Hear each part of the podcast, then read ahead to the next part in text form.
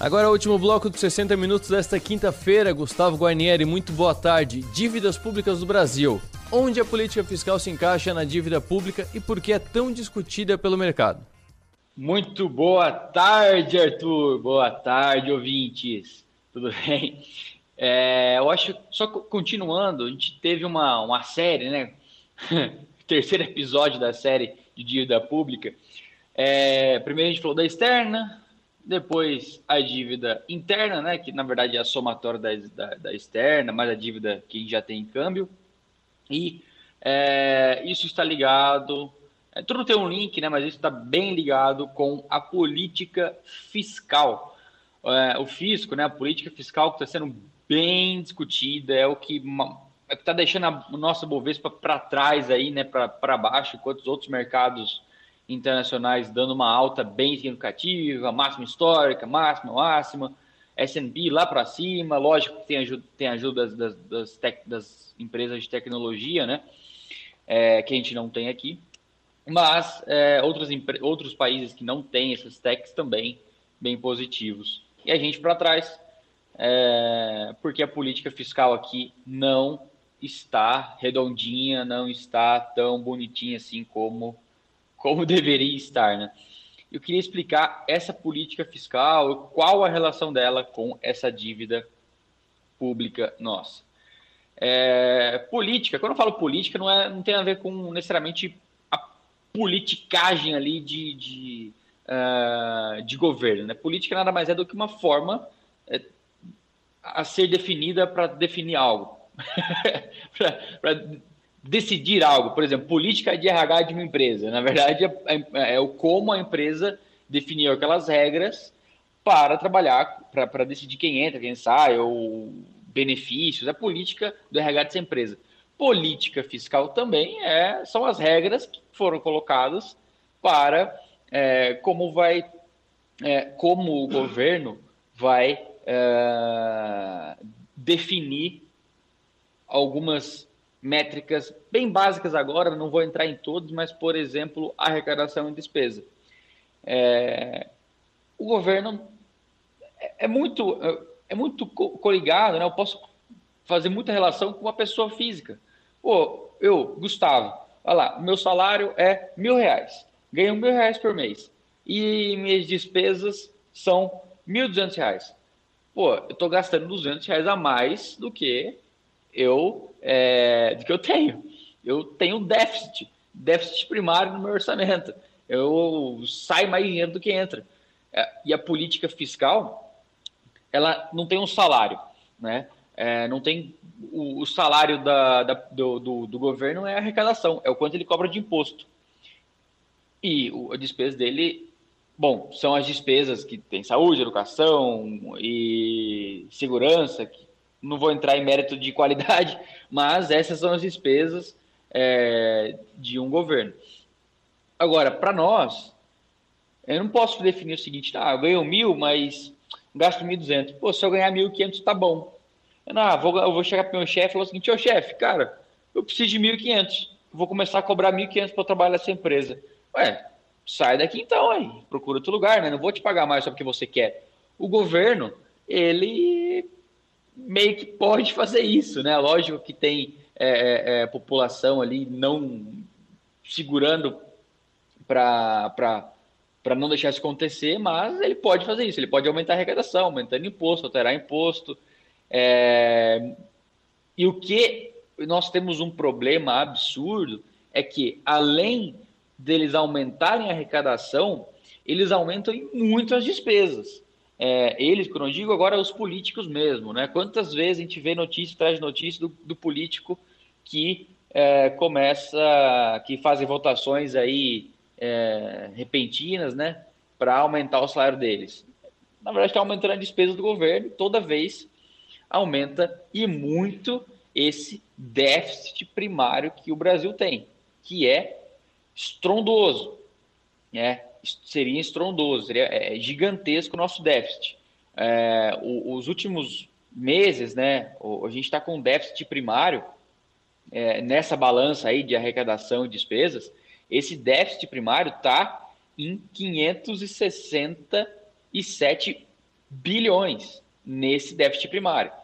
É, a projeção até final do ano é isso praticamente chegar a 800 bi, 800 bilhões, 700, 787 bilhões até o final desse ano 2020. Então isso é pesadíssimo. Qual é a relação com o Tesouro, né? É, a gente já eu já falei da dívida, a dívida externa que a gente tem, externa e interna. É, e quando eu, pessoa física, pô, tô tendo um déficit, tô tendo um déficit, tô gastando mais do que, eu, do que o recado, tô gastando mais do que o meu próprio salário. Chego no banco, ô banco, cara, preciso de um empréstimo aí, me empresta o dinheiro que eu tô gastando demais com bebida aí final de semana. e o banco vai, é, pode, né, me emprestar esse dinheiro e eu tenho uma dívida. E aí, caramba, consegui um dinheiro, vou gastar menos, vou sair um pouco menos no final de semana, vou gastar um pouco menos, gastei 800 reais. Agora está sobrando dos 200 reais da minha conta. Esses 200 eu vou fazer o seguinte, né? Eu vou pagar minha dívida. Eu pago minha dívida. No governo, eu pago para o banco, né? E no governo, quando tem um superávit primário, ele sobra mais dinheiro do que do que entra, é, sobra mais dinheiro, tá? Ele pega esse dinheiro e paga a dívida dele, que é a dívida do tesouro, perdão, que é a dívida do governo é o tesouro. A dívida é o tesouro. Só que além da gente não pagar, além da gente não guardar nada, a gente gasta muito mais. E agora chegou o coronavírus e a gente teve que necessariamente gastar é, o dinheiro que a gente ia economizar em mais de 10 anos, a gente ia demorar mais de 10 anos para conseguir economizar esse dinheiro, a gente teve que gastar em alguns meses de pandemia. E a política fiscal não está redonda, né? Porque a gente continua gastando mais, continua gastando mais. É, o que o, o, o, o que a gente está, o que a gente começa a gastar a, a, além, tá? É, a gente já está quase estourando esse teto de gastos. E estourando esse teto de gastos, o Brasil não consegue pagar sua própria dívida, ele não consegue arrecadar dinheiro, porque chega no momento, o, o banco, olha, estou gastando mais, e empresta dinheiro para mim. Não, Gustavo, você não, não vou te emprestar dinheiro. Você não tem moral aqui, né? Você não tem moral no banco, você não tem score Serasa, você não consegue pegar dinheiro emprestado. O, o, o tesouro também é isso, né? Pode acontecer do tesouro ter sempre déficit, sempre déficit, sempre déficit, que está acontecendo e vem acontecendo há muito tempo. É, e os investidores internacionais falaram o seguinte: não vou mais comprar o seu tesouro, não vou mais emprestar dinheiro para você.